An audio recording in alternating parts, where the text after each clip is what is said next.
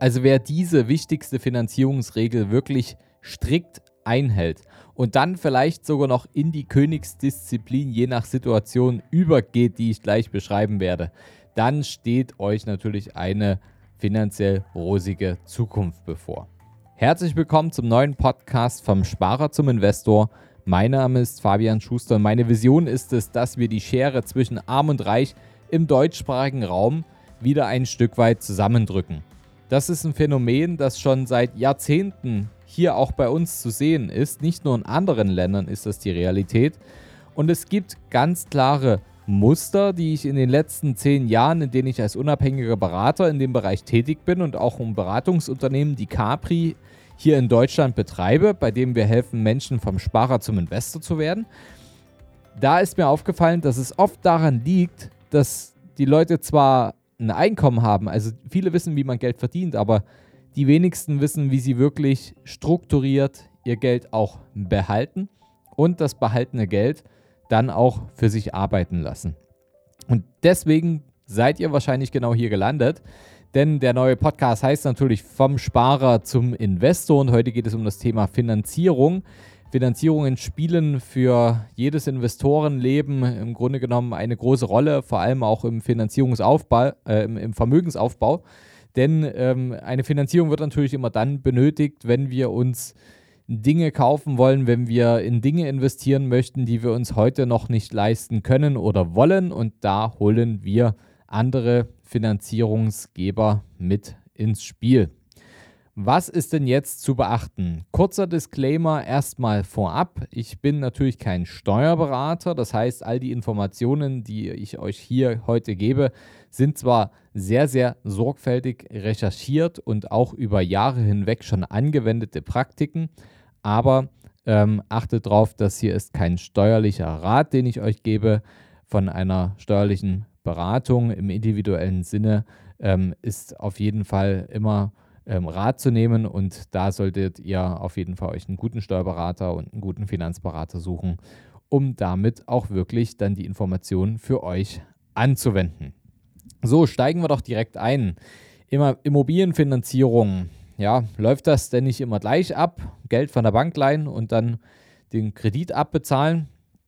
Nein, da gibt es Unterschiede bei der steuerlichen Ansetzbarkeit von den Kredit Zinsen. Also ihr leiht euch Geld und der Preis für das Geldleihen ist der Zins, den ihr zahlt und dieser wird vereinbart, oft auf einen festgelegten Zeitraum und die Kreditzinsen, die sind dann steuerlich ansetzbar, wenn der Kredit für Anschaffungen aufgenommen wurde, mit denen steuerpflichtige Einnahmen erzielt werden. Sprich, wenn ihr also eine Immobilie kauft und diese vermietet und diese Mieteinnahmen generiert, dann könnt ihr die Kredit Zinsen vollkommen steuerlich ansetzen. Die können dann in der Steuererklärung als Werbungskosten angegeben werden. Daraus folgt, wir müssen unterscheiden zwischen Immobilien zur Eigennutzung und Immobilien zur Kapitalanlage, also zur Fremdnutzung. Bei der Eigennutzung ist es so, dass die Kreditzinsen nicht steuerlich ansetzbar sind, weil einfach keine steuerpflichtigen Einnahmen erzielt werden. Es gibt ein paar Ausnahmen. Eine ist zum Beispiel, wenn sich jemand aus beruflichen Gründen eine Nebenwohnung kaufen muss, weil sein Hauptwohnsitz zu weit weg vom Arbeitsort entfernt ist. Und die Kosten für das hier aufgenommene Darlehen können dann steuerlich abgesetzt werden. Dann gibt es noch so ein paar Feinheiten wie das häusliche Arbeitszimmer, aber das äh, sind, sage ich mal, jetzt ins Verhältnis gestellt nicht die Summen, als dass man da jetzt großartig drüber sprechen sollte. Bei der Kapitalanlage sind die Kreditzinsen sofort steuerlich ansetzbar, wenn sie angefallen sind.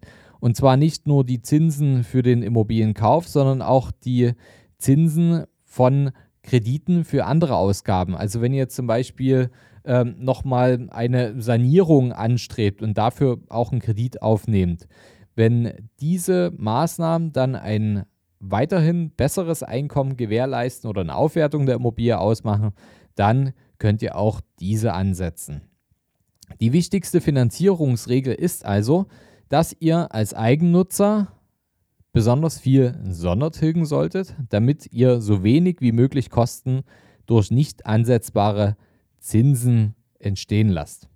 Und als Besitzer einer Investmentimmobilie solltet ihr eher wenig oder gar nicht Sondertilgen, weil die Zinskosten ja steuerlich ansetzbar sind. Das heißt, ihr braucht ja auch gegen die Einnahmen, die ihr erzeugt, auch mal ein paar Ausgaben, damit ihr nicht die Einnahmen immer vollkommen steuerlich angerechnet bekommt. Da gibt es natürlich verschiedene Verhältnisse und der Teufel steckt hier im Detail. Denn da gibt es ähm, ja unterschiedliche und komplexe Fälle. Ähm, zum Beispiel, den Fall haben wir sehr oft ähm, bei uns auch im Klientel, dass eine gemischt genutzte Immobilie anfällt. Das heißt, eine Immobilie, bei der ihr einen Teil vermietet und einen Teil selbst bewohnt. Also wie ein Zweifamilienhaus oder ähm, ja, ein Haus, wo ihr eine Einliegerwohnung beispielsweise drin habt und diese vermietet als äh, dauerhafte Wohnung oder als Ferienwohnung. Das Finanzamt erkennt das dann teilweise steuermindernd an. Ihr solltet euch aber für den nicht vermieteten Teil der Immobilie einen se separaten Kredit aufnehmen und dafür am besten ein extra Konto sogar noch einrichten. So hat das Finanzamt immer eine klare Zuordnung. Ist die klare Zuordnung des Kreditzinses nicht gegeben, dann kann es sein, dass die Ansetzung des Zinses abgelehnt wird. Und da seid ihr absolut in der Beweispflicht. Das heißt, wenn ihr ein Darlehen fürs gesamte Haus aufnehmt und ähm, da ist ein Teil dafür ist für die Einliegerwohnung und ihr könnt das nicht klar deklarieren, dann wird es schwierig und dann wird das Finanzamt euch wahrscheinlich eher zu euren Lasten das Ganze anrechnen und nicht so umsetzen, wie ihr das vielleicht geplant habt. Daher geht da auch frühzeitig schon mit eurem Berater oder mit eurem Banker in die Kommunikation, dass das so geplant wird, dass da eine extra Einheit geschaffen wird oder gekauft wird, mit der extra Einnahmen erzeugt werden. Und dann könnt ihr das Ganze auch sauber abtrennen, beispielsweise über ein extra Konto. Und dann sollte der Finanzbeamte, wenn ihr das vernünftig gemacht habt, auch nichts dagegen haben und das Ganze so durchwinken. Wenn ihr ein unbebautes Grundstück kauft, dann sind die Zinsen nur dann ansetzbar, wenn eine konkrete Bauabsicht für Mietobjekte vorliegt. Und äh, dann haben wir noch andere komplexe Fälle, wie zum Beispiel das Thema Vorfälligkeitsentschädigung. Wenn ihr jetzt zum Beispiel eine Finanzierung habt und die läuft beispielsweise über eine Zinsbindung von 10 Jahren und ihr wollt jetzt die Immobilie nach sechs Jahren beispielsweise umschulden. Das heißt, ihr habt noch vier Jahre übrig und für die restlichen vier Jahre wird die Bank für die entgangenen Zinsen eine sogenannte Vorfälligkeitsentschädigung einfordern. Und fordert sie diese ein, weil ihr wegen der Umfinanzierung ein Darlehen, das mit einer Mietimmobilie zusammenhängt, vorzeitig kündigt, dann ist die Vorfälligkeitsentschädigung komplett als Werbungskosten steuerlich absetzbar. Wenn ihr zum Beispiel die Immobilie erstmal abbezahlt. Das heißt, ihr habt noch ein Darlehen offen, zum Beispiel Zinsbindung von 10 Jahren. Ihr zahlt die Immobilie mit einmal im sechsten Jahr beispielsweise auch wieder ab und danach wollt ihr es verkaufen. Das wäre nicht so clever, denn wenn ihr die Darlehensschuld vorzeitig ablöst, um ein vermietetes Objekt lastenfrei verkaufen zu können, dann könnt ihr die Vorfälligkeitsentschädigung nicht als Werbungskosten abziehen. Kleiner, aber feiner Trick, der euch ganz, ganz, ganz viel Geld sparen könnte. Wenn ihr langfristig, falls ihr euch im Spitzensteuersatz befindet, langfristig wirklich steuerlich etwas für euch tun wollt und zu zahlende Einkommensteuer in Vermögen umwandeln wollt, dann solltet ihr Folgendes beachten. Ich nenne es die Königsdisziplin. Viele unserer Kunden, die zum Beispiel schon ein Eigenheim haben, wissen um den Umstand, dass die Zinsen nicht steuerlich ansetzbar sind. Und das ist natürlich ein Dorn im Auge, weil jeden Euro Zinsen, den ihr zahlt, den musstet ihr erstmal mit locker 1,80 Euro bis 2 Euro brutto Verdienst überhaupt erstmal verdienen, um diesen Euro Zinsen zu bezahlen. Das heißt, das tut ja doppelt weh.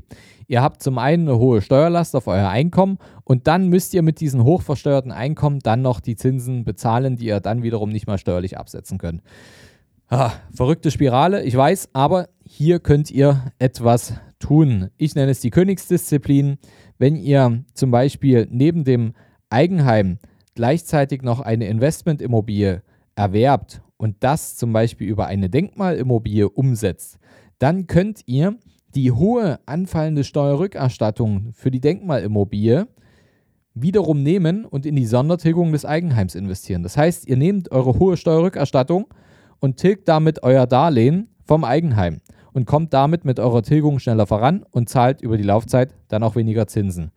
Wie das Ganze funktioniert mit der Denkmalimmobilie und wie man damit auch fünfstellige Steuerrückerstattungen erwirtschaften kann, da hört ihr am besten mal in die Folge 5 rein.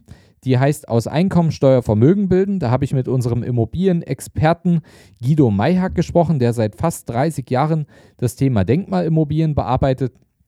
Und dann solltet ihr nochmal, wenn ihr diese Folge 5 gehört habt und ihr habt da, ich sag mal, Blut geleckt, dann solltet ihr noch in die Folge 82 und 83 reinhören. Da habe ich alle kritischen Fragen, die uns so in den letzten Monaten und Jahren aufgekommen sind, einfach mal dem Guido Mayhack gestellt zum Thema Denkmalimmobilieninvestment. Denn es ist speziell, es ist keinesfalls etwas für Einsteiger, die das selber machen wollen, aber es ist was für Einsteiger, die zum Beispiel sich einen Experten dazu holen und dadurch enorme Vorteile finanziell gesehen für sich sichern wollen. Deswegen informiert euch Folge 5, Folge 82, Folge 83. Wir verlinken euch das auch hier nochmal in den Show Notes und hört dort direkt rein, denn das ist die Königsdisziplin, wie ihr auch euer Eigenheim schneller entschulden könnt, ohne alle Zinsen aus eurem Nettoeinkommen bezahlen zu müssen. Also, wenn euch die Folge gefallen hat, dann hinterlasst mir gerne auch eine 5-Sterne-Bewertung und schreibt was von Herzen einfach dazu. Und wenn ihr jemanden kennt, der auch gerade sehr, sehr viele Steuern zahlt, dann schickt auf jeden Fall diese Folge weiter. Ja, und es gibt einfach auch viele Leute, die haben sich ein Eigenheim gekauft und haben vielleicht da ihre Einliegerwohnung oder planen das Thema wissen nicht, wie es angehen sollen. Dann sind sie auf jeden Fall über die Empfehlung dieser Folge sicherlich sehr, sehr dankbar. Daher schickt diese Folge unbedingt weiter. Ähm, du wirst es nicht bereuen, du wirst viel Dank ernten. Und ähm, ja, bis zum nächsten Mal. Euer Fabian. Bis bald, viel Erfolg auf dem Weg vom Sparer zum Investor. Hast du Fragen zur heutigen Podcast-Folge oder brauchst du Unterstützung, deine Investments erfolgreich umzusetzen, aus zu zahlender Einkommensteuer Vermögen zu bilden oder deinem Depot mal so richtig Aufwind zu geben? Dann schreib mir gerne bei Instagram. Du findest mich unter vom Sparer zum Investor, alles zusammengeschrieben. Oder du schreibst mir eine Mail unter schuster@ kapitalreinvest.de. Die Mail findest du auch nochmal in den Show Notes. Ich freue mich, von dir zu lesen.